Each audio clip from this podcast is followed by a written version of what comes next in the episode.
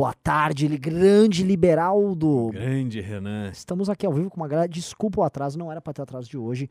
É que assim, vocês devem imaginar o, o número gigantesco de reuniões que estão tendo eu, que já sou o Dirceuzinho, com o Liberaldo, que é articulador e membro e, e pensador da campanha do Arthur. Então, assim, tá osso. Tá osso, então desculpa o atraso, peço desculpa de verdade. No geral, eu não costumo é, é, atrasar, não. Eu costumo atrasar, mas é, eu não costumo pedir desculpas. Peço desculpas dessa vez. E a estreia de um programa novo. A gente ia cancelar o programa, falou, não, é tão boa a ideia que vai ter. E qual é o nome do programa? É Liberálcool. Liberálcool porque tem Liberaldo e tem álcool. Tá? Qual é a regra do programa? Presta atenção. Aqui, dentro dessa caneca do Batman, nós temos várias palavras aleatórias que nós não sabemos o que, que elas são. Tá? E nós vamos debater os temas do dia. Eu e o Liberal, tem uma pauta aqui, nós vamos discutir. Só que toda vez que vocês mandarem um superchat, um pimba, né? O pimba é como é que é, Jennifer? É de acima de 30 reais. Um pimba acima de 30 reais. Aí, como vocês estão vendo aqui, tem shots para nós, nós tomarmos aqui de uísque que nós tapamos, né, Beraldo? Exatamente. E aí é o seguinte: a gente vai ter que relacionar o tema que está sendo discutido com o papelzinho que vocês estão aqui com uma coisa. Às vezes está escrito, sei lá, tartaruga. Eu vou ter que relacionar Marina Silva com tartaruga. É fácil. né? Então, a gente vai ter que relacionar. Se deu certo, o público vota um ou dois. Um quer dizer que ficou boa a explicação. E aí vamos dizer que foi eu que dei a explicação, o liberal do bebe. Se dois, vocês não gostaram da explicação, eu bebo. Só que o próximo superchat é pro liberal. Então o que acontece? A gente vai debatendo, só que vocês vão ficar obrigando a gente a falar merda e ir bebendo. E a coisa vai piorando ao longo do programa. E é muito ruim a ideia desse programa, mas a gente vai fazer, porque a gente vai ficando bêbado de dia. Que não é uma coisa muito, muito digna, né? É uma coisa Não, feia. Mas. exato. É, o bom é que vai ter muita gente que vai assistir à noite quando chegar em casa. Então Exato. isso dá uma amenizada. Exato. E vai ser o primeiro porre patrocinado que eu vou ter da vida. então tá na mão de vocês aí essa proeza. Então eu vou pegar minha pauta aqui, tá? O pessoal tá falando, ah, vamos digitar dois, vamos digitar sempre dois. Não faça isso, não faça isso. Vamos lá, é... cadê, cadê, cadê, cadê, cadê? Cadê a pauta aqui da, da de, de, de Jennifer? Vamos pegar aqui. News.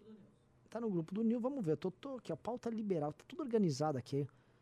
né? Ah, vamos começar então com, com o Twitter da Clara Zambelli. Esse tweet é maravilhoso. Tem, tem como colocar no ar? A produção ou não? Ah, então vocês me dão um tweet pra falar e não, não posso botar no ar. Então ótimo, eles vão colocar no ar. É o seguinte, Liberaldo. Você vai ver no ar aqui, mas a Carla Zambelli postou um tweet com um meme muito inteligente. O meme é o seguinte: era um Lula com um diabo andando no inferno e um Bolsonaro andando com Jesus Cristo de mão dada. E aí ela coloca, escolha seu lado. Olha, olha assim, é o tipo de associação que você ia ver, por exemplo, na Idade Média, né? Uhum. Tipo assim, ó, você tem o bem aqui e o mal, né? Não, esse era exatamente o argumento que se usava naquela época. Ah, então tá aqui. E assim, não é fake, é um meme da Carla Zambelli, isso aqui é Twitter. Cara, teve Ontem à noite. 19 mil curtidas, cara. 19 mil curtidas. 19 mil pessoas absolutamente idiotas deram like numa bagaça dessa. Não, e para quem tem um pouco de fé, é, tem convicção de tanto ela quanto o Bolsonaro vão, vão, vão pagar por esse pecado aí de usar o santo nome em vão, né? Pois é. que esse é um ponto, eh, Beraldo, que eu queria conversar disso, que é, é interessante, porque é o seguinte. Demo- o processo de demonização do adversário político, ele por si só é um fenômeno que ele é prático, ele funciona. Eu não preciso atribuir a mim mesmo ou ao meu político santidade. Em geral, eu não me atribuo a santidade, eu apenas coloco que o adversário é demoníaco. Uhum, A polarização opera muito nisso. Meu inimigo é a coisa pior possível, ele é o capeta em pessoa, uhum. e eu sou bacana. Agora, a Carla Zambelli tem essa, não digo que é uma inovação, mas tem esse exagero que assim, não, não é que o- o Lula só é o capeta. Bolsonaro é, é Jesus, né? Bolsonaro, tipo, ele tá com Deus lá e, e vamos que vamos. E é um desrespeito isso, né? Uhum. Porque demonizar, beleza, vai. Tá com o capeta. É. Agora, É do jogo. isso aqui é, um- é- é uma, uma perspectiva religiosa muito desrespeitosa. Sim. Co- Como você vê isso aí? É o seguinte, é, o bolsonarismo ele tem uma, uma aura assim, porque como o Bolsonaro é uma figura pessoalmente muito muito ruim, assim, ele é limitado intelectualmente, ele tem pou- poucas coisas para apresentar de resultado, não só na vida dele parlamentar, mas também ao longo desses primeiros anos aí, desses primeiros três anos de governo, é, eles batem muito nessa tecla, né? É, é, quando a gente vê aquelas coisas bizarras acontecendo e que aí vem alguém dizer, não, mas isso é o xadrez 4D. É assim, é muito de você colocar uma aura no Bolsonaro de um cara genial, de um cara brilhante que ele, ele pensa coisas que ninguém pensou. E com toda essa genialidade dele, ele não conseguiu aprovar um projeto na Câmara em 30 anos. É, e aí o bolsonarismo se fia nisso e é meio que isso. Ele tem que ser endeusado para justificar essa fé que porque aí quando é fé você não, não, não justifica, né? Você, você, Você não precisa explicar. Exato, não é lógico. E aí é, eles eles estão se fiando muito nisso. E naquele, naquela cobertura que o Nando Moura fez com o Arthur na, no dia 7, nas manifestações ali na Paulista, isso fica muito claro. É, eles não têm um argumento concreto, sensato, para defender a atuação do Bolsonaro. É a história do mito. Ele realmente ele é um mito, ele é um, ele é um ser é o Messias, ele foi enviado, ele está acima de, de tudo e de todos. Porque se não foi isso, se for, ó, o meu, o meu adversário, o Lula, ele tá ali de mão dadas com o capeta. Porra, mas e eu? Eu, eu tava de mão dada com quem? Né? Com... Pera, atenção, Beraldo. Opa. Primeiro pimba de 30 reais do Ô, Julian David. Opa. Então eu vou ter que relacionar essas duas coisas. O primeiro sou eu? Eu vou puxar um papel. É o seguinte, eu vou puxar um papel, tá? O shot tá aqui, hein, pra eu tomar. Mas é depois, viu, Renan? É, não, primeiro, é, primeiro eu tenho que pegar o papel e relacionar com a Zambelli. Então vamos pegar o papel aqui. Duas, é pra relacionar duas. E aí eu tenho que me virar no stand-up praticamente, né? Vamos lá. Eu tenho que relacionar prévias do PSDB, greve dos caminhoneiros, demonização do, do Lula e santificação do Jair Bolsonaro. Tá fácil, tá fácil. A questão aqui é o seguinte: a greve dos caminhoneiros e as prévias do PSDB são, primeiro, dois fatos políticos que estão acontecendo agora, nesse final de ano, e elas têm em si, elas sofreram em si este processo respectivo de demonização e de santificação, cada um à sua maneira, pelo bolsonarismo. Veja só, Beraldo. Você foi do PSDB, você conhece muito bem o processo de demonização sofrido pelo PSDB por parte do bolsonarismo. Uhum. O bolsonarismo de forma é, acrítica, porque o PSDB teve um papel importante de oposição ao petismo, mesmo com todos os defeitos da oposição que o PSDB faz. Medíocre, mas. Mas teve. E o bolsonarismo, por muito tempo, especialmente após as eleições, ele trata o PSDB como grande adversário político, demonizando. Basicamente, eles foram contra a vacina para ser contra o PSDBismo. Né? E no. ah, isso tem um nome, é demonização, que eles fizeram com o Dória é uma demonização. Sim. Né? O, o calça apertada, eles até tiram a humanidade do Dória. né? O calça apertada, ele quer acabar com o seu trabalho, com sua liberdade, ou seja, eles fazem essa demonização. E a greve dos caminhoneiros, que se relaciona com a Revolução Caminhoneira, foi um processo político que foi santificado pelo Bolsonaro em 2018. Tá? Então estamos linkando tudo. Uhum. Foi, houve uma santificação por parte do bolsonarismo da greve dos caminhoneiros em 2018 que destruiu o Brasil, destruiu a economia, mas mostra o papel que eles têm em atribuir eh, de forma bem maniqueísta se algo é permanentemente bom ou permanentemente ruim, baseado nos pruridos heróicos do Bolsonaro, que é esse representante de Cristo na Terra, ou seja, ele é uma é uma manifestação da vontade de Deus, então se ele aponta, ó, isso aqui, ó, isso aqui é o capeta, isso é, isso é, isso é o sete peles, isso aí, isso é um demônio do Dória. Demoniza. Essa greve aí é patriota, é cristã, então tem, vale a pena. Então, eis aqui minha relação, espero que o pessoal tenha gostado. Então, vote 1 um se eu mandei bem e aí o liberal do bebe, ou vote 2 se eu mandei mal e eu bebo. Só que eu não sei, ô, ô, ô, Couto, não era mais fácil botar uma enquete? A gente tá vendo aqui e tá indo mais um. Ou seja, o liberal do bebe? Ixi. Opa! Quanto tempo de votação? É, tá mais um. Eu ganhei. Eu, eu, eu, eu sobrevivi a essa aí. Dancei?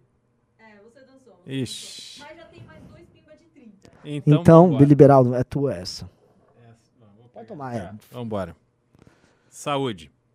Então, já tem outro pimba de 30? Então vamos entrar no segundo tema também? Então vamos lá. Vai, agora é o Liberaldo. Ó, vou puxar a pauta aqui, aí é com, Beleza. contigo. Bel. Ah, vê no Google como pegar carona em voo da FAB, diz o maquiador da Michelle. O avião da Força Aérea Brasileira que transportou de Brasília para São Paulo a ministra Damares Alves, a primeira-dama Michelle Bolsonaro e sete parentes em agosto trouxe mais uma pessoa de carona no trajeto de volta, o maquiador Agostinho Fernandes. À época da festa, o maquiador foi criticado nas redes por uma influenciadora que o acusou de se aproximar da primeira-dama por interesse. Abre aspas. A mamata vai acabar, sentenciou Ari- Ariadne Arantes, uma influenciadora.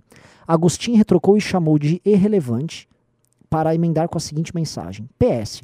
Procure no Google como se alistar de carona em voo da Fábio. Ainda tirou onda o cara, né? É a cara da corte brega do bolsonarismo, é, né? É de um amadorismo, um negócio horroroso. Bom, antes de começar a falar, então deixa eu puxar aqui para Pra relacionar? relacionar. Então vamos lá.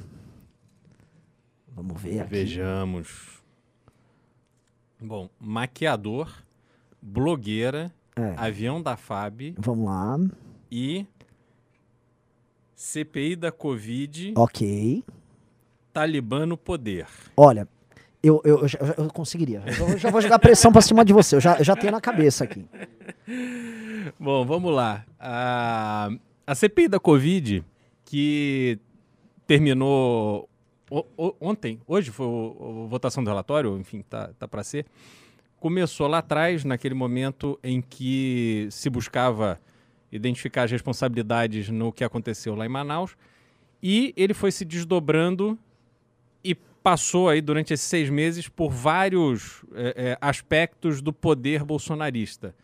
E essa questão do, do uso do avião da FAB, essa, é, é, surgiu a mansão do, do Jair Renan. su- durante esse período surgiu uma série de, de, de- não indícios, mas assim, de, de imagens muito fortes. E uma das coisas mais importantes que tem para quem está ali no poder usufruindo é justamente essa questão do mau uso daquele recurso que é colocado à disposição do presidente da República a princípio, mas também usado com a desculpa de que a segurança exige e tal, para se estende para a família e tal. E a, a Michele Bolsonaro, a Damares, dá carona para os convidados da Michele é, é, Bolsonaro para ir a São Paulo. Primeiro, por que, que a Damares não pode pegar um avião de carreira para ir para São Paulo? Isso é a primeira coisa.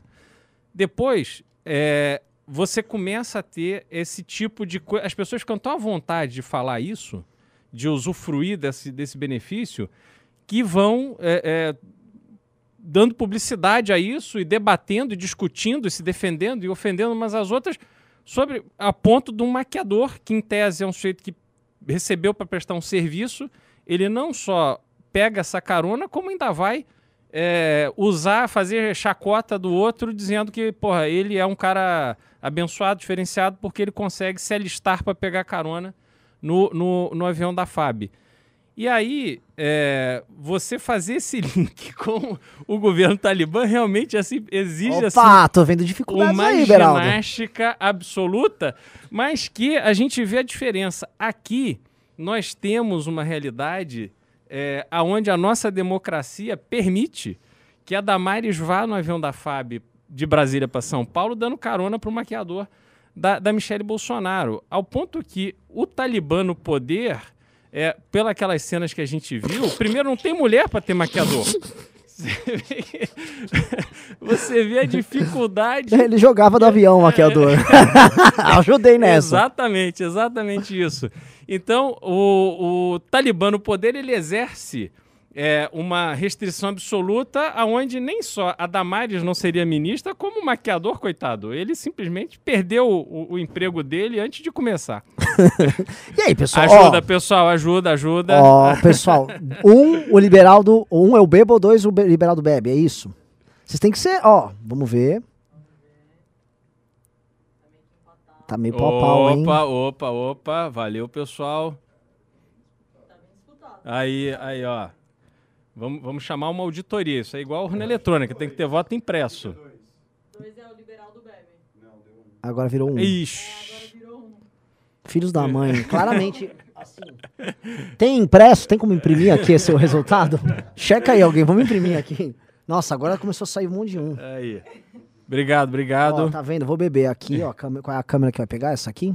Vamos lá. E já tem outro pimba de 30 reais. Então, Aí. puxa já um tema. Vamos lá. Não vou pegar ainda. O próximo é pra mim. Vamos lá. Lembrando que 100 reais a pessoa escolhe a pergu- pessoa escolhe o tema. Quem mandou de 100 escolhe tudo. A gente se É. fode aqui. Vamos lá. Muito bom aqui. Bolsonaro sanciona projeto que abranda a lei da improbidade. O presidente Jair Bolsonaro sancionou sem vetos o projeto que abranda a lei da improbidade. administrativa e exige que se comprove a intenção de lesar a administração pública para que se configure crime. O ato foi publicado no Diário Oficial da União desta terça-feira. O texto foi aprovado na Câmara, na Câmara no começo de agosto. Dentre as mudanças, estabelece que apenas o Ministério Público poderá entrar com uma ação por improbidade. Hoje, outros órgãos públicos, como a AGU e as procuradorias municipais, também podem apresentar essas ações à Justiça. O presidente da Câmara, Arthur Lira, já foi condenado em duas ações de improbidade administrativa na Justiça de Alagoas. É, bom, vamos já, vou já pegar o papel, já para não ficar antecipando elementos. né? Exatamente. Vamos lá, vamos lá. Eu tenho a resposta, é tipo pênalti, tem que ir bem e jogar a responsabilidade para cima do Beraldo, né? Eu vou juntar então improbidade administrativa com o Bolsonaro com bananinha em Dubai e homofobia, tá? Vamos lá. Vamos lá. É, essa aqui tá um pouco mais difícil mesmo, né? O que que acontece, né? Primeiro, é, a gente tem que ah, comentar o fato do Bananinha ter ido do Dubai, Beraldo. É, supostamente para fazer negócios. Ele disse que foi lá para gerar empregos no Brasil, até porque houve uma crise no Brasil que foi gerada pelos governadores. E os governadores geraram essa crise e tal, porque tinham que fechar as coisas e os empregos ficaram para depois. E ele, Eduardo, como herói, foi lá e falou: Não, eu vou resolver. Resolvido está. Foi para lá, tirou umas fotos. E eu queria lembrar para todos que estão vendo, fãs do Bananinha que no- nos acompanham aqui, que o Bananinha, né, sempre foi um cara pró-Israel e justificava que Israel é um país livre, que os Emirados Árabes, que esses reinados árabes que existem lá, são antidemocráticos, são países terroristas e países que não respeitam direitos humanos, ou seja, são países homofóbicos, tá? E aí você vai me perguntar, mas o que que isso tem a ver com a lei da improbidade administrativa que o Bolsonaro botou para andar? Veja, o Bolsonaro, de fato, ele usa muitas polêmicas e temas que basicamente arregimentam na sociedade civil uma participação muito grande para fazer barulho. Vou falar aqui, ó, fulano é um viado, não sei o quê, papapá. Ele joga esses temas e aí as pessoas ficam perdidas discutindo temas de costumes e esquecem de temas centrais, como por exemplo esse que passou na Câmara dos Deputados, passou no Senado, que é a questão da improbidade administrativa, um tema bom pro centrão. Ou seja, enquanto o Bolsonaro bota as pessoas para ficar falando de viado, esse viado, é, ele gosta de falar, enquanto o filho dele viaja pra, pra porra lá da- dos Emirados Árabes, ele trata do que ele quer. Ou seja, o filho dele foi pra gringa e o Bolsonaro ficou aqui basicamente passando putaria, sancionando putaria. Eu acho que eu relacionei de forma muito pobre, mas eu relacionei os temas, tá? E, e é isso. Vamos ver aqui se o Beraldo. Vamos, vamos ver, vamos ver. Vamos lá. Um você bebe, dois Beraldo bebe. Um eu bebo. Não, um Não. Beraldo bebe. Um Beraldo bebe. Pô, Jennifer, não confunde, ó. Um o Beraldo bebe, dois eu bebo. Vamos lá. Vamos lá. Só fazer um, um parênteses sobre essa viagem do Bananinha a Dubai. Até hoje ninguém sabe quem pagou a conta, né? Porque ele falou que não foi dinheiro público. É, então foi quem? Eu acho que foi até pior. Pois é, exatamente. É. Né? Não ficou claro quem pagou, qual a associação que pagou. Tá parelho, hein? Ó, ó, dois, dois, dois, dois, dois, dois. Ah, isso aí, assim, o público é muito babaca. o público é muito babaca. Muito babaca. É, é pra eu beber? Ixi. Babaquice do cacete. Ah, ah, ah, vamos lá. Eu tenho, mano, eu tô fazendo regime, eu tô, mano, malhando. Então, deu, deu dois. E aí? Tem como imprimir? Boa! Não foge a responsabilidade. Agora vocês continuam, porque tá sem fim. Vamos lá. Be- Tá. Agora continua o tema. Ah, então vamos. Então vamos, quer, quer falar de bananinha? Quer continuar? Porque o próximo tema é sobre Petrobras. Ah, esse tema você manja, Beraldo. Não, vamos embora. O Guedes falou que a Petrobras vai valer zero daqui 30 anos. Uhum. Nem li, o tema já deve querer falar assim, ah, o mundo vai ficar verde, tecnologias, Ah. ele, o carro elétrico e o petróleo vai acabar. Você imagina o seguinte, Renan, imagina você ter um apartamento num, num lugar é, com poucas construções e aí chega alguém para visitar o seu apartamento. E aí você olha na janela, tá vendo isso tudo aqui? Pois é, vai nascer uma favela aqui. Eu tenho certeza. Está desocupado, entendeu? Isso aqui era da igreja. E ó, já tem uma casinha ali, tá vendo? Vai ter uma favela aqui, com certeza. Quer dizer, qual é, como pode uma pessoa que. E aí, um detalhe importante pra gente colocar na mesa. Quando o Bolsonaro formou o governo, lá em- ainda em 2018, depois da eleição, ele nomeou, ou, ou indicou o Guedes para ministro da Economia, e o Guedes trouxe o Roberto. O, Como é que era o, o presidente da, da Petrobras, o primeiro? Enfim, que saiu agora. Me confundi, mas daqui a pouco É eu o Pedro lembrar. Parente? Não, Não, não, não, não. O Pedro Parente foi no, no Temer. Mas enfim, foi o que saiu agora que ele, ele trocou pelo general. Quem indicou o presidente da Petrobras não É foi o Castelo Branco? Castelo Branco, exatamente. Não foi o ministro das Minas e Energia. Ou seja, não tem um cunho. E aí a gente começa a entender todo o histórico né, da Petrobras no governo Bolsonaro. Não tem um cunho estratégico de Minas e Energia. Quem escolheu o presidente da Petrobras foi o ministro da Economia. Sim. Então, obviamente, o propósito ali era transformar a Petrobras num braço de financiamento do governo. E aí, quando o Guedes fala que tem que tirar, porque daqui a 30 anos a Petrobras não vai va- valer nada, primeiro ele se coloca numa posição de que coloca o Brasil numa posição de que isso aqui é uma carniça. Os urubus têm que vir aqui, roer tudo e ir embora, porque daqui a 30 anos, quem quer que compre a Petrobras vai, vai embora, vai largar todo o, o osso aqui vai embora. E- Então é um posicionamento assim, de, porra, absurdo. Até porque não é só a questão da gasolina. É, obviamente, nós temos uma perspectiva da frota mundial, não só do Brasil, mas mundial, ela migrar para o carro elétrico. Aliás, eu acho que existe uma deficiência nos governos estaduais de incentivo à conversão da frota em carros elétricos. Você não tem.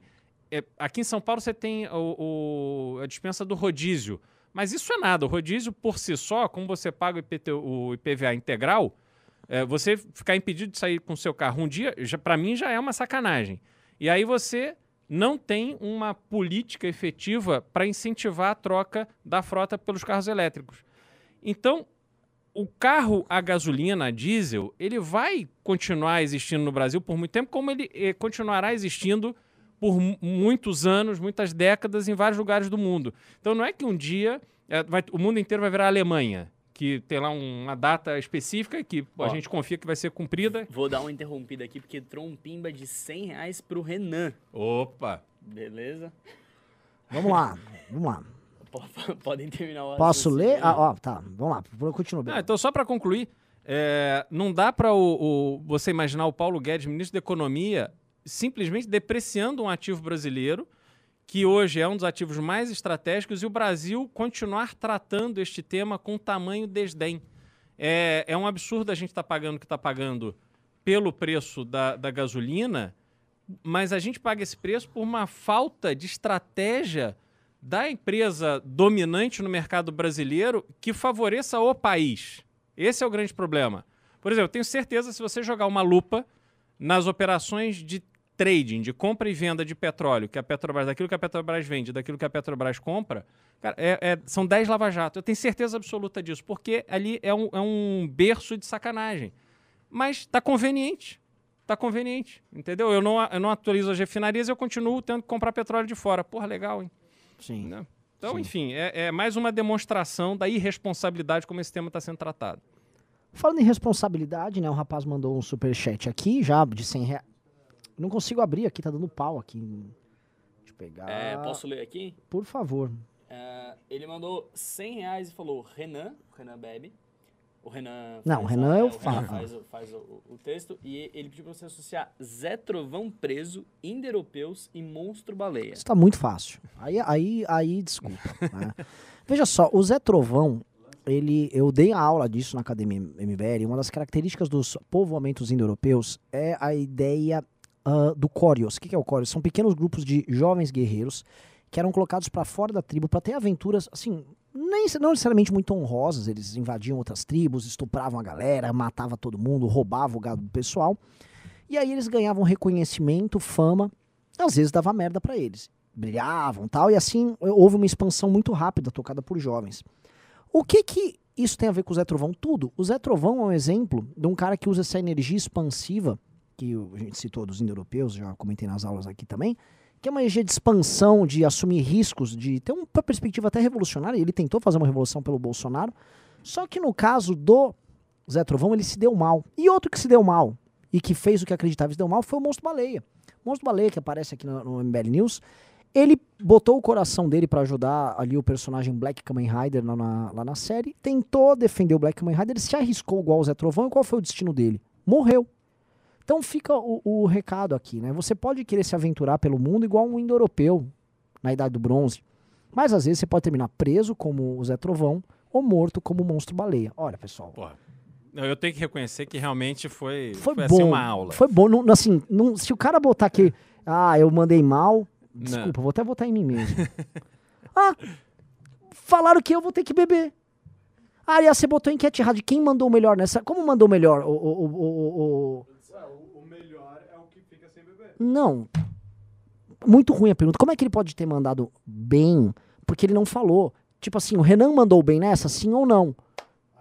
Ah, mas pergunta que a pessoa às vezes vota é pro Liberaldo beber ou o Renan beber? Porque aqui tá colocando que o Liberaldo mandou melhor nessa. Mas é, é, mandou melhor o quê? É pro Liberaldo beber? Não, então arruma nessa e. Você desculpa, vocês foram, vocês tinham que beber da produção, que ficou tosco. Não, fui eu que fiz esse texto mesmo. Pergunta Foi de muito novo. ruim. Eu não faço ideia do que vocês estão fazendo. É muito bom, é muito bom que o pessoal é pago aqui no escritório pra fazer esse tipo de trabalho. Vamos lá. Muda a enquete. Você vai perguntar, Renan bebe. Renan, é, Renan te convenceu? Sim ou não? Pronto. Se deu sim, o Liberaldo bebe. Se deu não, eu bebo. Uhum. Aí o pessoal tá. Os dois falaram, vocês não entenderam. É, cada hora é um. Entendeu? E aí a gente tem que avaliar. Aí vocês entram com a maldade.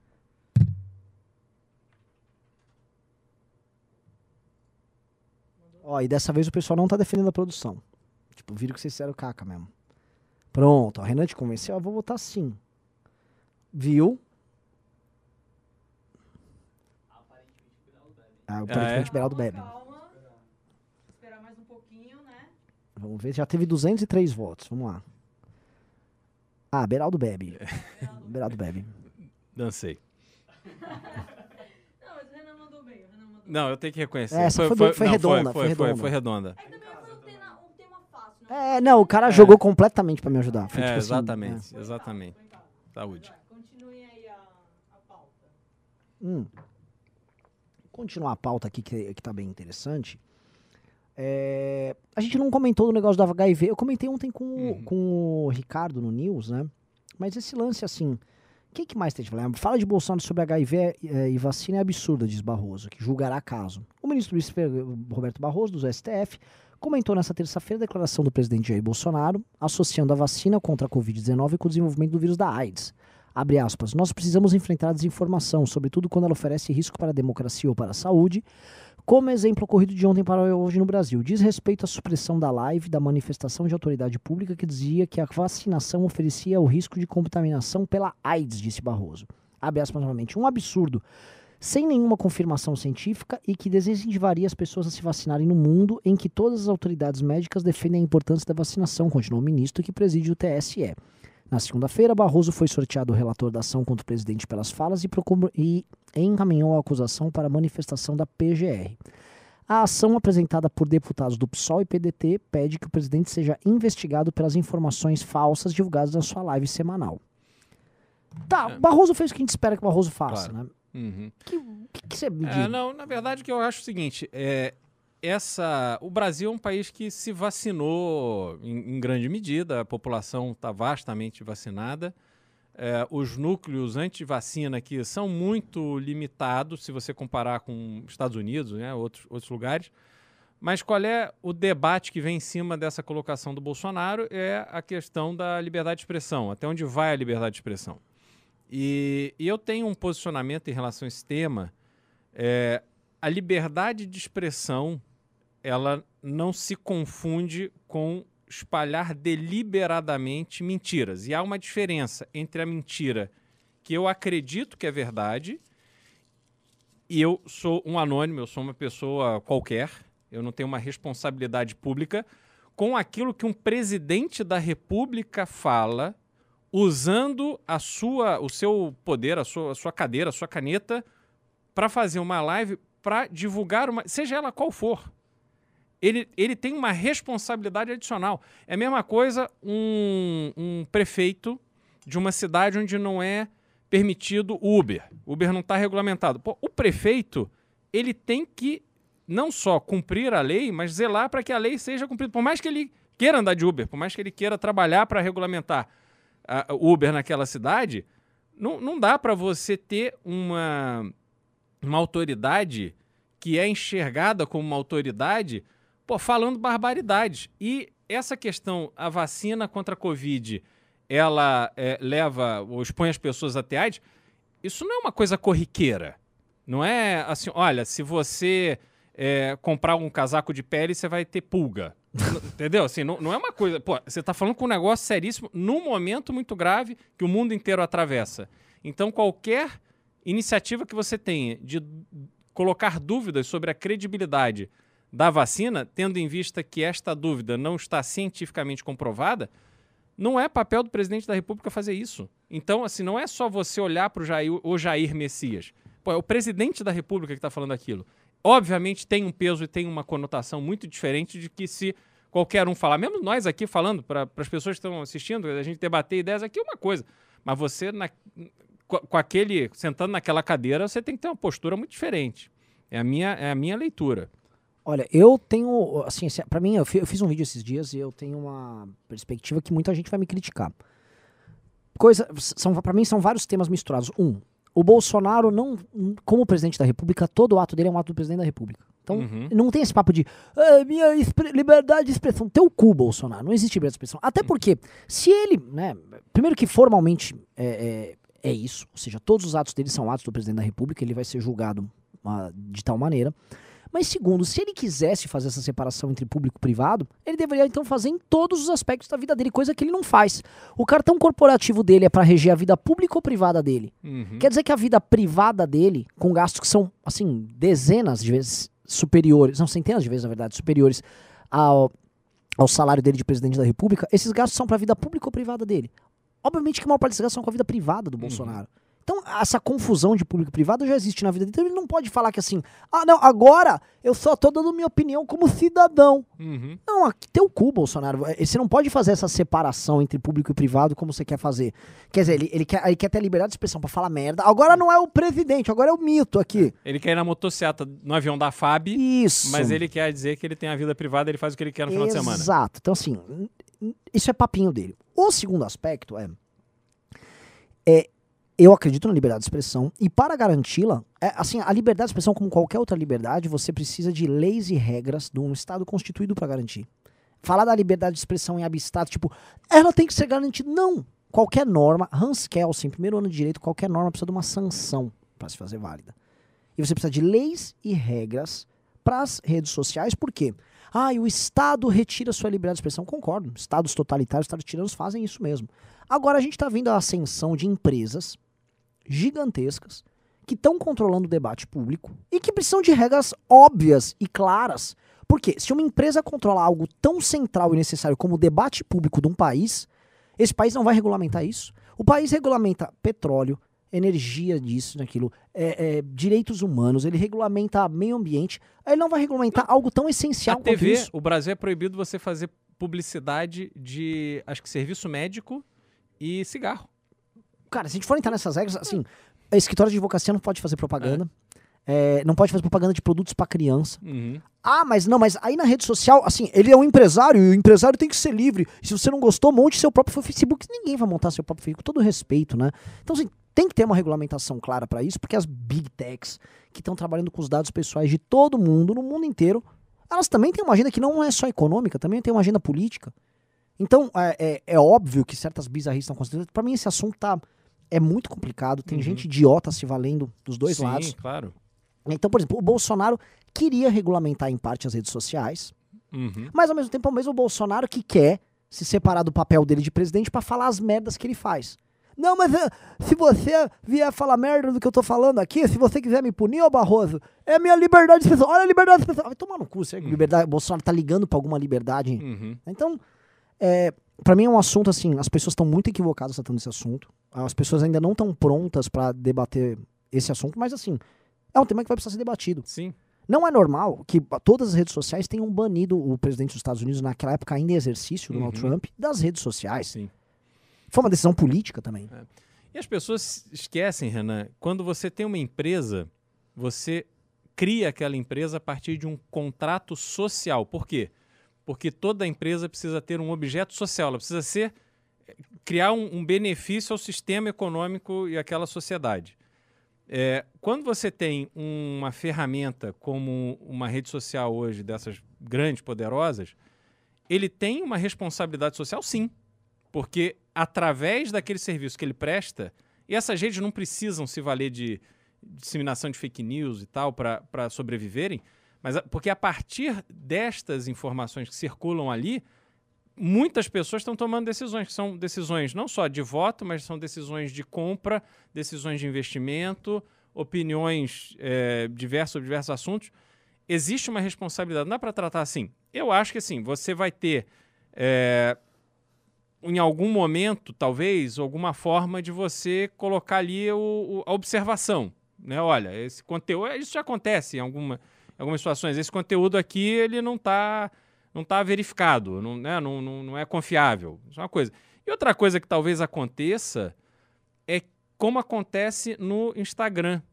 A- as marcas pa- passarem a patrocinar o gerador de conteúdo. Uhum. Então, é, o gerador de conteúdo, é, o MBL aqui tem o news todo dia. Então, a marca XPTO ela vai pagar um X para o MBL direto do, do em, com base um nos produto, views. é, É, ou com base nos views, que enfim, vai entrar uma propaganda ali.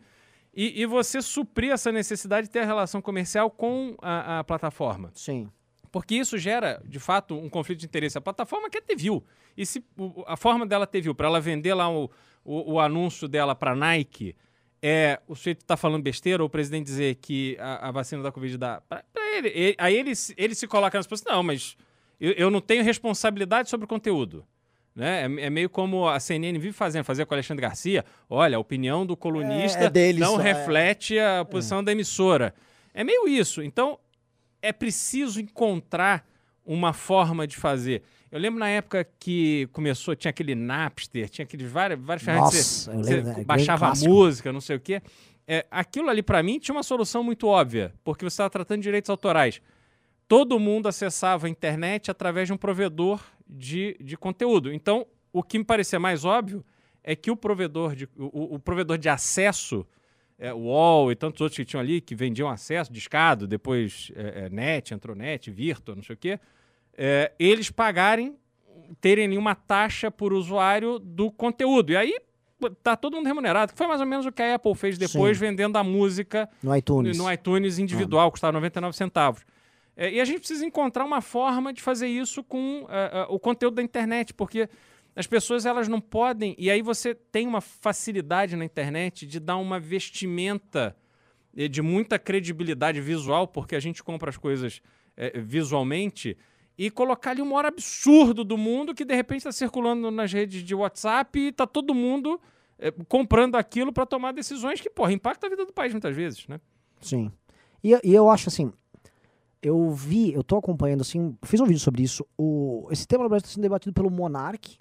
Uhum. Nada contra o Monark, mas assim, ele tá puxando uma perspectiva simples do assunto, mas ele tá levantando o problema. Uhum. Né? O Monark, tipo, não, todo mundo pode falar o que quiser, mais ou menos, você não pode cometer crime.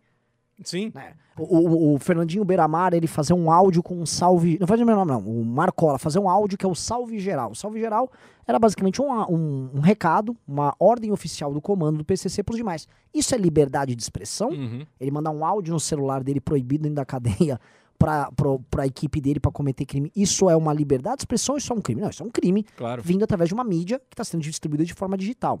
Não, tem, tem outra, só para fazer um parênteses, acho que outro dia na Jovem Pan, se não me engano, o Augusto Nunes estava dizendo que não se comete crime, é, não tem como você cometer um crime falando alguma coisa. Porra, crime de ameaça. Eu falar para alguém, ó, eu vou te matar, isso, isso é um crime, porra. Eu- eu- você tem uma série de, de circunstâncias onde, obviamente, a tua fala, ela, né, o, o caso do Não, Marcola e tantas outras coisas, que, porra, óbvio que im- imputam crime a você. Manda- então, formação de quadrilha não existe. Exato. Uhum. Porque formação de quadrilha, por exemplo, um cara pode estar executando crime num concurso com outros caras Exato. que pertencem à quadrilha dele, Uhum, que se comunicaram, que tem. Aí você pega as provas das trocas de conversa entre eles. uhum. Pelo amor de Deus, isso é uma perspectiva muito, muito infantil.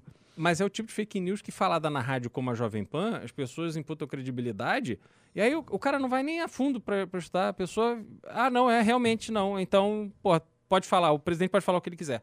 Tem certos temas como liberdade, democracia, que eles são utilizados de forma casuística por pessoas que não são pró-liberdade nem pró-democracia para justificar certas liberdades para eles, para que eles façam o que lhes interesse. Então, logo podem suprimir a liberdade dos seus, dos seus demais adversários, caso isso seja bom para eles. O Bolsonaro é isso. O Bolsonaro não é um liberal. O Bolsonaro tentou dar um golpe de Estado duas vezes nesse mandato de forma clara. E o Bolsonaro, esse mesmo cara, quando ele vê que a- o uso viciado que ele faz nas redes sociais, de certa maneira tolhido, é combatido, aí ele grita: Não, mas eu sou a favor da liberdade. Aí o Alan dos Santos, que operou durante dois anos para tentar um golpe de Estado, para tentar fechar o STF, para tentar acabar com a tripartição dos poderes no Brasil. Não, não, mas as liberdades, eu estou chocado, preciso defender a nossa Constituição. O cara queria dar um golpe para encerrar a Constituição Uhum. e ele tá preocupado com, a- com o artigo 220. Todo... Isso é uma babaquice, uma disfarçatez, mas muita gente cai nesse papo. Uhum. E muito jovem cai nesse papo, porque o jovem é louco para debater ideias. Sim. O jovem chega assim, caramba, eu descobri, eu li um livro agora do Mises, eu li isso. E aí o jovem ele se torna um. um- tanto que os principais fanáticos em, em temas políticos são jovens, né? Uhum. O jovem se torna aquele radical, aquele radical comunista no começo da faculdade, é isso. E ele entra nessa pira que ele começa a ver as ideias, não, porque essa ideia. E ele se torna um fanático louco. Então, o que acontece? A gente vai tentar debater de forma madura um tema. E às vezes o cara tá numa pira libertária. Aí o cara, o quê? Mas a liberdade de expressão do Alan dos Santos é trovão? Aí o cara não percebe que ele tá sendo instrumentalizado e virou um joguete Uhum. na mão de um picareta e Exatamente. tá operando em nome do cara.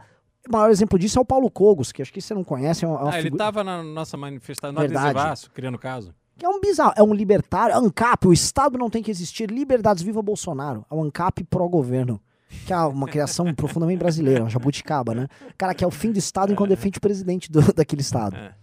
O pessoal não mandou mais pix, pimbas pra gente beber, tá? O pessoal, acho que ou tá pão duro ou ficou com dó da gente. É. Mas tem uma reclamação pra produção. Tá sem ar-condicionado aqui, tá um pouquinho quente. Até o público percebeu. É. Será que é o ar-condicionado ou porque você está bebendo? Não, tá desligado o ar-condicionado. Ah, acho que Acho que foi de propósito. Eu também acho que foi. É. E, e- Mas continuando aqui, que, Uhum. enfim, eh, vou ver as pautas que, que mandaram. Acho que isso aqui era a última. Do HIV. Vamos voltar para um outro tema, que foi um tema que eu gravei vídeo hoje, Beraldo, e a gente não tratou, Uhum. que é Moro. Né? É, aparentemente, o Moro vai lançar a candidatura no começo do mês de novembro, ou seja, daqui uma semana e meia. É. E aí, cara, como é que fica o cenário? Renan, vamos lá. O Moro hoje ele é um, um fator é, importante porque você tem na cisão bolsonarista uma turma é, pró-Moro e a turma bolsonarista que fica tá ali ainda abraçado com Jair. É, a, o comba a corrupção continua sendo um problema que as pessoas identificam. Isso ficou cristalizado no governo Bolsonaro com aquele tapa na cara da mansão do Flávio, depois o tapa na cara da mansão do, do Jair Renan. E assim a gente teve ali a questão das rachadinhas que vieram à tona. Então, uma série de situações aonde ficou claro que a corrupção não é aquela, só aquela corrupção do sujeito que quer vender uma plataforma da Petrobras para ganhar 100 milhões de dólares de comissão. A corrupção se dá em vários níveis diferentes e no universo da família Bolsonaro, ela se deu com loja de chocolate, ela se deu com as rachadinhas de todos os gabinetes, e, e depois veio aquele é, funcionário, acho que da Michelle, enfim, que, que colocou a boca no mundo ali, disse que realmente era assim mesmo, que ninguém trabalhava, e a, a ex-mulher, a mãe do Jair Renan, com a irmã conversando, Sim. falando do irmão, enfim, aquilo tudo está muito cristalizado. Então a corrupção continua sendo uma pauta não resolvida no Brasil. Até porque a Operação Lava Jato ela foi desmontada eh, com o, o governo Bolsonaro, mas na verdade o que se produziu de um governo que se dizia radicalmente contra a, a corrupção é que hoje aqueles atores condenados, boa parte deles voltou ativa. Então a gente teve aí hoje, né, na, na nossa realidade como país, a gente tem vários daquela, várias daquelas figuras e daquelas empresas de novo dando as cartas. E o, o Moro, ele continua absorvendo essa ideia de que a gente precisa vencer a corrupção, que não se vence corrupção só com cadeia. A, a corrupção ela é vencida, é, sobretudo com educação. A- a- o, vencer a corrupção é um processo de longuíssimo prazo, porque quando você prende num país que tem esta cultura da sacanagem, da comissão. do- Quando você prende o Marcelo Debreche, o Léo Pinheiro, não sei quem lá, você tira essa turma do primeiro time de cena e aí outros ocupam aqueles espaços e eu não tenho a menor dúvida de que comissões e propinas continuam sendo distribuídas aí pelo Brasil inteiro. Então você muda essa realidade num projeto de longo prazo que essencialmente você tem que ter uma população mais bem informada, ter uma economia mais pujante, onde você tem oportunidade de crescer e fazer o teu negócio dentro da- das regras do jogo, sem precisar transgredir nenhuma regra. Isso a gente não fez esse dever de casa. A gente simplesmente pôs na cadeia essa turma. Só que essa turma sai da cadeia, né? Eduardo Cunha está lançando livro, o Lula é candidato a presidente, o Joesley é um dos grandes anunciantes do Brasil hoje de novo e tantos outros exemplos. É, então o Moro ele vai incorporar, na minha visão, e parte desse eleitorado que está aí buscando uma alternativa, que não é nem o Lula e nem o Bolsonaro. Agora, o quanto o Moro, como candidato, como uma figura política, coisa que ele nunca foi, o Moro tem uma carreira consolidada no judiciário é, que é muito diferente de uma carreira política. Né? Durante o- os anos todos que ele passou no judiciário, ele era uma pessoa respeitada, cortejada, era sim senhor e tal, e, e- e raramente um não senhor. O jogo político não é assim. O jogo político você tem que ser maleável. O jogo político você tem que engolir sapo. O jogo político você tem que, às vezes, se juntar com seu inimigo. Às vezes você tem que atacar, às vezes você tem que recuar. Então isso tudo faz parte desse jogo político. Se ele vai conseguir desempenhar bem esse papel até consolidar uma candidatura a presidente, eu não sei. Mas que ele será um ator, ele será. Né? Nesse jogo aí, acho que ele, ele pode não ser um, um- um candidato é, que se viabilize no final das contas, ou que esteja disposto a topar tudo o que precisa para ele ter viabilidade de ganhar a eleição, mas ele pode ser um eleitor, ele no mínimo será um eleitor importante. É, esse é o ponto, assim, a- a- o Moro colocar a pré-candidatura dele ah, é algo que vai bagunçar muito, muito, muito Coreto. Eu acho que o, o Bolsonaro teme demais a candidatura dele.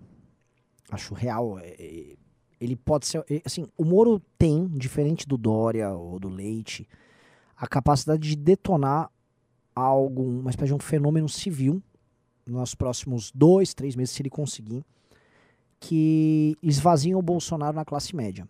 E levem ele para de 8, 9%, levar para seus 14, 15%, que para mim é o que já colocaria ele numa disputa de segundo turno.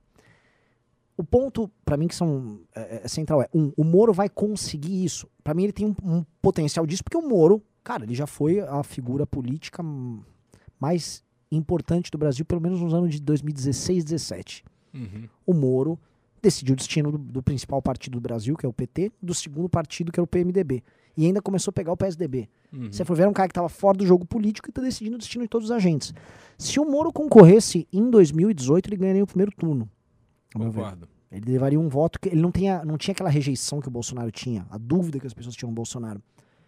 Mas o Moro se apequenou. O Moro saiu de um cara desse tamanho para ser um cara que hoje tá lá próximo dos 10, que foi a escolha errada que ele teve em ser ministro do governo Bolsonaro e demorar para sair. Uhum. O Moro deveria ter saído, assim, depois de três, quatro meses do governo Bolsonaro, especialmente no caso do COAF, onde ele demonstraria, ó, esse governo aqui tem algo de errado. Porque o que o Bolsonaro fez, no caso do COAF, foi entreguei para os seus adversários, Moro, uma ferramenta que foi essencial para a Lava Jato. E não tô aqui falando, fazendo julgamento de nada. Tô falando assim, se para castelo que ele construiu, que era a Lava Jato, o COAF era importante, o que o Bolsonaro fez foi dar uma rasteira nele. Uhum. E ele permaneceu, então ele deveria ter saído ali se ele pensasse politicamente naquele período. Ele vai alegar que ele, ah, fiquei lá para não deixar o Bolsonaro aparelhar a PF, ou ele tem os argumentos dele. O ponto é, ele saiu menor politicamente dessa história. E o Bolsonaro ainda tem lá seus 20 e poucos por cento. O Moro, para detonar isso, o Moro precisa demonstrar um conjunto de valores muito claro para se comunicar com essa classe média. E aí ele vai ter duas escolhas. Um é apelar para esse conjunto de valores, ir para uma campanha forte com as pessoas e comunicar direto com as pessoas e aí fazer esse crescimento, ou se construir politicamente, que também é necessário, mas eu não sei em qual etapa. Eventualmente ele se constrói com as classes médias, esvazia o Bolsonaro e vai conversar com a classe política.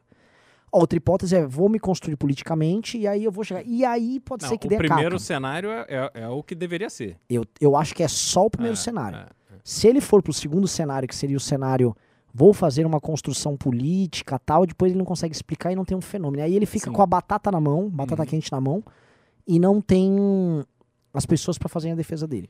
É, E é tem o- muita gente rifando o Moro Sim, sim, é, porque querem tirar ele da, do páreo, né? No- no- realmente ele é um, é um fator importante e essa falta, talvez, de, de experiência política foi o que levou ele a não ter, primeiro a ter aceitado o convite, né? É, não, não, se você pensar para trás, isso é sempre fácil, é, não tinha nada a, a ganhar participando do governo Bolsonaro.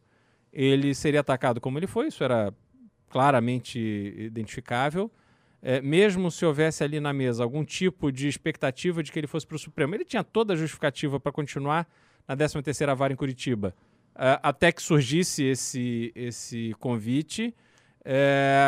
E aí depois ficar lá é porque ele não teve a consciência do tamanho dele e como ele poderia usar este cacife a favor do, do jogo político que se colocou. Porque, mal ou bem, esse anúncio que ele vai se filiar ao Podemos, não, não resta mais dúvida. Ele se colocou no jogo político, esse é o objetivo. Ah, poderia não ser naquele momento, mas se tornou. É irrelevante que não era. Entendeu? Se ele já tivesse assumido essa, essa postura antes da eleição, ele teria sido eleito.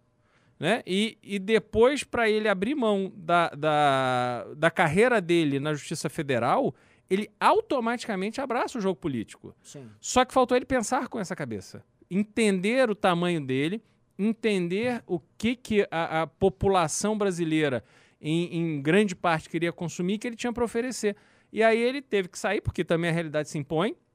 Um cara que trabalhou a vida inteira eh, como funcionário do judiciário, com o seu salário, com todos aqueles. Né, a- a- aquela situação ali organizada. Pô, de repente esse cara ficou desempregado e abriu mão da aposentadoria. Esse era um grande drama que ele tinha ali, pelo menos diziam, para ele sair da carreira e entrar pro como ministro da Justiça. Esse cara ficou à míngua. Então, foi, se colocou no, no mercado de trabalho da iniciativa privada, fez muito bem, foi, trabalhou lá fora, termina agora, parece o contrato dele, e ele volta para o jogo político. É o que resta ele fazer, ele tem que fazer isso. Agora, ele tem que compreender que para capitalizar tudo isso que ele tem na mão, ele precisa jogar o jogo como precisa ser jogado. E aí justamente fazer esta comunicação. O ativo dele não é a relação política, porque isso ele, ele não construiu, quer dizer, não, não é o forte dele, não é nisso que ele tem experiência.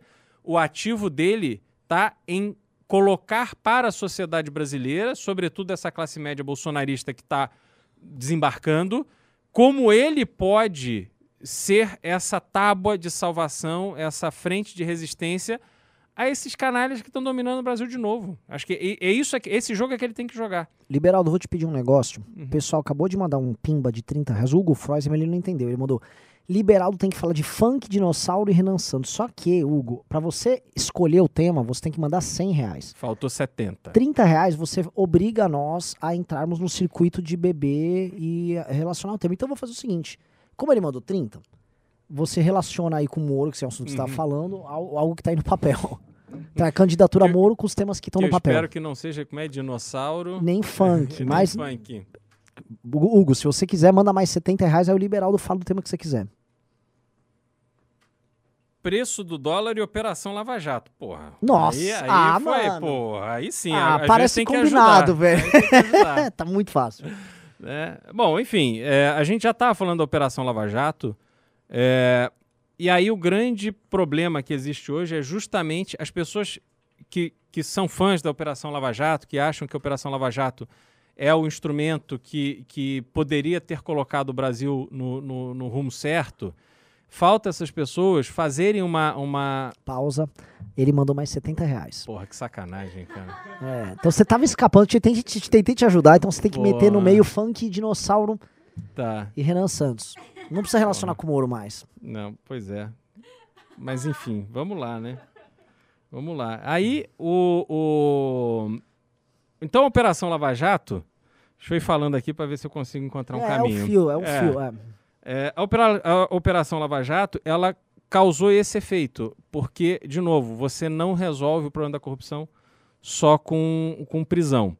E aí, o que a gente tem hoje de um governo que foi eleito naquele ambiente da, da Lava Jato e que se colocou de uma forma tão contrária a tudo aquilo que se esperava, a gente caiu no, no, no ambiente de completo, é, é, completa desordem econômica e, e a gente vive essa realidade que a gente paga o preço. Na verdade, hoje, a população brasileira ela diariamente paga o preço. Se você parar para abastecer teu carro hoje, como por milhares de pessoas fazem todos os dias, pô, a grana que você deixa no posto de gasolina, cara, é um negócio assustador. Assustador. Assustador. Assim, você viu, assim, Ba- na Bahia tá 7 reais a gasolina. Sim. Você vai botar gasolina na Bahia, é 7 reais. O lugar um mais. Curitiba, o lugar mais barato. Era 5,49 menos de um mês atrás.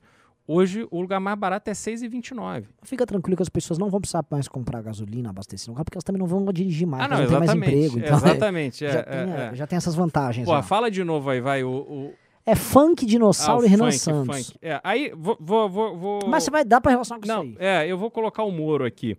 O Moro candidato, nessa bandeira da corrupção, ele vai ter que fazer aquilo que todo candidato faz. É, o, o Moro vai ter que ir no Rio e vai ter que subir uma favela. Então Vai dançar funk no morro. Ele vai ter que enfrentar essa realidade de apertar a mão do funkeiro de. Não vou dizer que ele vai no baile bem, funk. Foi, foi muito bem. no- por que ele vai no baile funk dançar. Hum. Ah, mas, porra, ele, ele vai ter que fazer esse tipo de coisa que, ao que parece, não é da natureza dele, não é o ambiente onde ele tá mais. eh, se sente mais à vontade. É, e aí vai ter lugar onde ele vai fazer campanha. Lá no Rio tem uma, uma favela na Zona Norte. Porra, o, o chefe do, do, do- do tráfico lá que comanda aquela operação é o dinossauro, é o, é o apelido do cara. Entendeu? E aí você tem, você para acessar aquele lugar, você precisa combinar com o dinossauro. Vem lá o, o, o- O parceiro do combinar com o, responsável ali da campanha o acesso do nosso ilustre ministro Sérgio Moro, o nosso juiz ali, o justiceiro do Brasil, para ele entrar ali e apertar a mão das pessoas, dos eleitores que estão ali de boa fé. Porque o dinossauro toma conta do pedaço, mas as pessoas que moram ali são pessoas do bem, porra.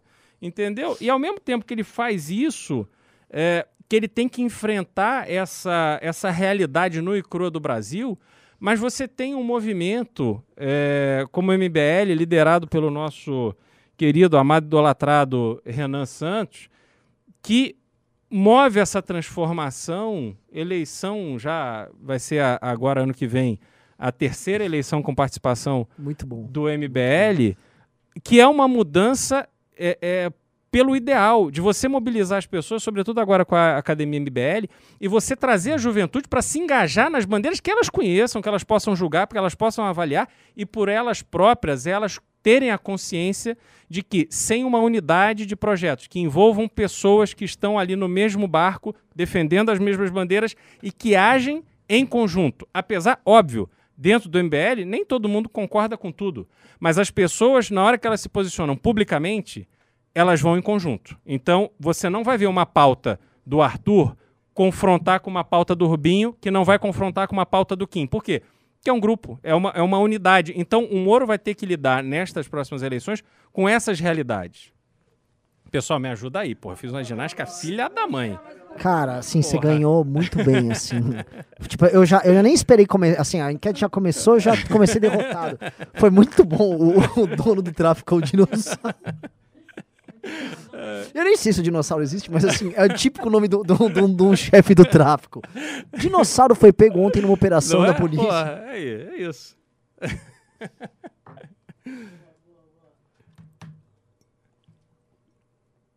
Valeu. Pois é, pessoal, explicando as regras, tá? Se vocês mandam 30 reais de superchat aqui, a gente é obrigado a pegar um papelzinho com temas aleatórios que a produção coloca e relacionar com o que a gente tá falando. Se você manda 100 reais, você escolhe qual de nós faz isso e ainda você dá o tema e é aquela coisa, se a pessoa convenceu, o outro bebe. Se não convenceu, ela própria bebe, né? Então é isso, assim, é, é- é, o pessoal comentando aqui que só faltava o Moro ser pego pelo da Cunha, não. Polícia! Pá! Volta aí, Moro, volta, volta, volta, senta de novo, não ficou boa a imagem. Vamos de novo, polícia! É foda, é foda. Esse programa tá muito. Eu gostei Tá do bom, formato não, do programa. Bom, bom, bom programa. E, e um o Fabrício falou aqui, não estou entendendo nada, mas achei da hora. e, e, Beraldo, assim, ah, fa- parte econômica, né? Tem a galera nossa que gosta de investir e tal, que acompanha a gente, tava assistindo aqui. O Paulo Guedes está meio quieto. Hoje estão tentando votar, acho que entre hoje e amanhã, o negócio dos precatórios, né? O calote lá do Bolsonaro para o Paulo Guedes ter espaço fiscal. É, conhecendo a cabeça dos investidores brasileiros, eles vão dar ok pelo calote. Se votar a favor do calote, a bolsa sobe, certo? Ou É, não, não, isso é um sinal de não, desrespeito. isso é assim. é, a bolsa subir com uma, uma- um projeto desse aprovado é a comprovação total e absoluta que a bolsa. Rapidinho aqui, ó. Opa. O Hugo mandou mais uma pedindo pro Renan associar anime, MGTal e René Guénon. Esquece, assim, é, tá muito fácil. Até ia falar, tá muito fácil. Ele mandou uma difícil pro Beraldo. Anime Miguel e René Guénon é muito fácil. Até, assim, eu posso fazer em respeito ao Pimbeiro, mas tá muito fácil. Também tá sendo muito bacana comigo. Termina o raciocínio, eu vou Ah. mandar, tá muito fácil. Não, deixa. Só para concluir. Porque o que, que acontece? É, qual é a diferença entre você não cumprir o teto de gastos e você não pagar uma obrigação do governo? Porque tem, tem pessoas aí no Twitter e tal. É, esses bolsonaristas completamente desinformados, assim, é um nível de idiotice vergonhoso que eles é, é, se colocam para defender o, o, o, o calote no precatório como se o precatório tivesse caído do céu. Porra, o Pau- próprio Paulo Guedes, na live que ele fez. é, na live não, na, na- na entrevista que ele deu lá com o Bolsonaro na semana passada, ele fala que um outro poder, ou seja, o Poder Judiciário, condenou repentinamente o governo a pagar esses 90 mil- bilhões. Pô, o precatório, ele é o resultado de uma ação que corre na justiça por anos e anos e anos. Antes de virar uma ação, ainda é um processo administrativo. Então, o contribuinte que foi lesado e que conseguiu provar na justiça que foi lesado e, e receber, e ser ali, eh, ter uma decisão favorável para ele receber uma indenização do governo, Porra, esse cara já está esperando anos. O governo, obviamente, ele tem a Advocacia Geral da União e outros órgãos lá que acompanham o resultado dessas ações. Se o governo foi condenado em 2021 para pagar em 2022 esse volume de precatórios, é porque essas ações foram sendo conduzidas, mal conduzidas, e elas aí uma coisa importante as pessoas lembrarem o precatório, a ação que gera o precatório, ela poderia ter sido resolvida de forma administrativa, até porque essas ações se repetem. E aí, quando elas se repetem se tornam uma ação judicial, o governo começa a pagar a correção e os juros em cima desse valor. Se os funcionários sobretudo da Receita, porque boa parte dos precatórios é gerada a partir de assuntos tributários, se eles ali tivessem dispostos a assinar documentos que dão razão ao contribuinte, com base em ações que já transitaram em julgado e que já se sabe que o, o contribuinte naquela situação ele tem razão, você evitaria um desperdício de dinheiro público enorme. Esses 90 bilhões que tem para pagar de precatório, eles nascem na covardia, na preguiça, na omissão do funcionário público lá no início do processo. E isso acontece reco- recorrentemente e o governo não toma nenhuma medida para diminuir Liberaldo. o volume de ações. Vou te falar, manda um recado curtinho aqui, aqui pra gente fazer o recorte e botar lá no, no TikTok. Um recado pro governo que quer dar calote em precatório. Assuma a sua responsabilidade e tenha a hombridade de pelo menos cumprir a Constituição. E tome medidas efetivas para diminuir o volume de precatórios que são gerados por ações que correm na justiça e que o governo federal pede porque não tem razão. O contribuinte ele consegue se defender na justiça da- dos absurdos e das atrocidades que o governo comete contra o empresário, contra o, o contribuinte pessoa física e todo o sistema da economia brasileira. A gente perde um tempo enorme se defendendo do governo, a gente gasta um dinheiro enorme pagando advogados para nos defender do governo, e no fim, quando o governo perde, porque já sabia que ia perder, ele não quer pagar. Ele quer impor mais 10 anos de parcelamento ao contribuinte que tem razão. Então, isso é inaceitável. Você passar uma lei dessa que parcela o direito do contribuinte receber ou você estourar o teto de gasto, para mim é a mesma coisa. Não há motivo para a bolsa subir. A bolsa vai subir, a situação econômica brasileira vai melhorar, a vida do brasileiro vai melhorar quando a gente tiver a expectativa de um novo governo que seja um governo reconhecido como um governo que vai fazer a coisa certa, que vai ter uma agenda liberal para valer, que vai olhar para a privatização com seriedade, com responsabilidade e que de fato vai modernizar o Estado brasileiro. Perfeito. Assim, falando a real, a gente vê, eu acabei de citar agora, a gente tava falando disso. O pessoal liberal da liberdade de expressão. Ai, a liberdade de expressão, tal. E aí passa pano pra um governo que dá calote no cidadão. O Exatamente. Estado dando calote no cidadão, os caras, quê? Oi, não, não, não, não é calote, veja bem. Aí, não, não, veja a liberdade de expressão do Zé Trovão, do Roberto Jefferson. É um bando de filho da puta, esse bando de Paulo Gogos, aquele bando de deputado do Partido Novo. É tudo um bando de filho da puta. O, o- o liber- é o liberalismo seletivo dos caras, né? É, Eles nem sabem o que é liberalismo. É, não, o liberalismo pra eles é igual o conservadorismo pro, pro Minion. É tudo que fa- favorece o político que, que é bom pra eles. Então, certo aspecto do liberalismo é bom pro meu político. é, Não, não, agora eu sou liberal. É uma filha da putagem. velho. Exato, exato. Agora, só falando aqui, é, o pessoal falou que tava ganhando tempo pra responder. Não é que tô ganhando tempo. É que é até injusto, porque assim, Me Mig, empolguei. Migtal e anime tem tudo a ver, porque os caras do Migtal são viciados em anime. E tudo tem web namorada, que são as meninas de mentira, com perfil que é igual personagem de anime. Aí, ah, vai ficar difícil com o Renegue não. O Renegue não explica isso. A gente tá vivendo Kali Yuga, que é a pior das fases, é a fase maior da decadência humana, quando as coisas todas perdem sentido. Quando as relações humanas simplesmente desaparecem. Quando o sentido, quando a realidade sai do mundo que nós vivemos, e ele perde tanto sentido que as coisas, novamente, não se explicam por si só. Deixam de ser auto-evidentes, porque elas não têm mais significado. É matéria pura sem sentido. Então, o, o René Guénon, na obra dele, nas muitas obras dele, ele descreve justamente a crise no mundo moderno.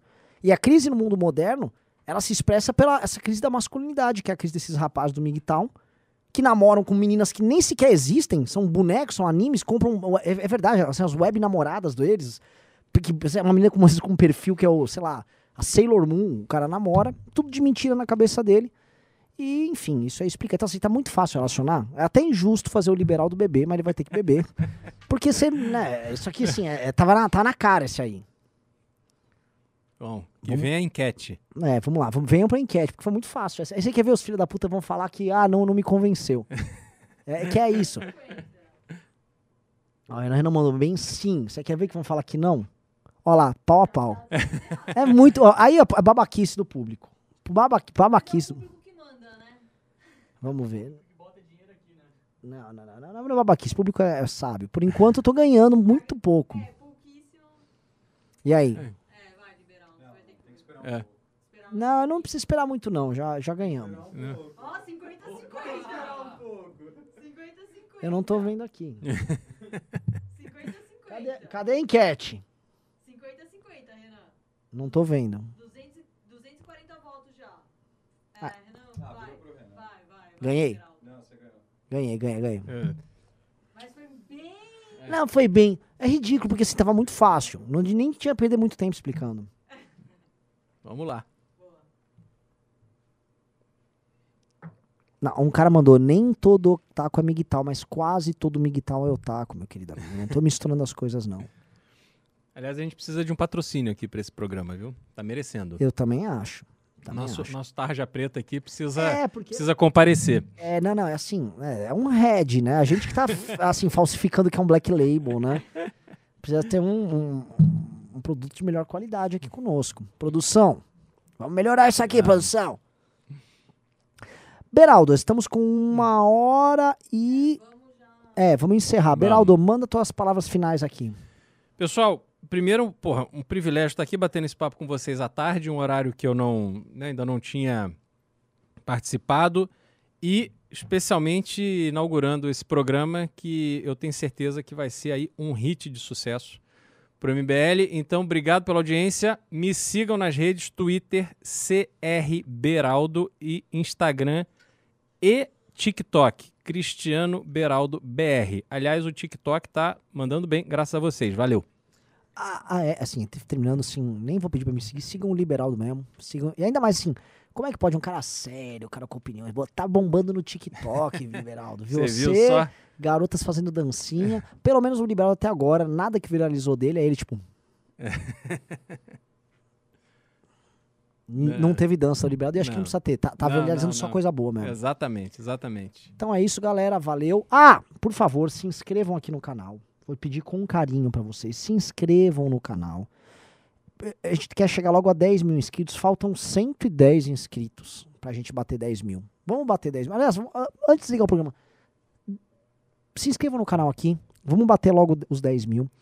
É, a gente fez a separação. Hoje o outro canal tá funcionando super bem, tá ficando redondinho, tá tendo mais novidades. Oi? Ativem o sininho em ambos, tá bom? Ativem o sininho. Então, assim, você vai ver no canal do MBL vídeo e aqui você vai ver live. E pior que ninguém se inscreveu aqui, eu peço pra. Enfim, então não vou esperar vocês, não. Liberaldo, valeu. Produção, Valeu, valeu, valeu. Obrigado. Fomos. Valeu.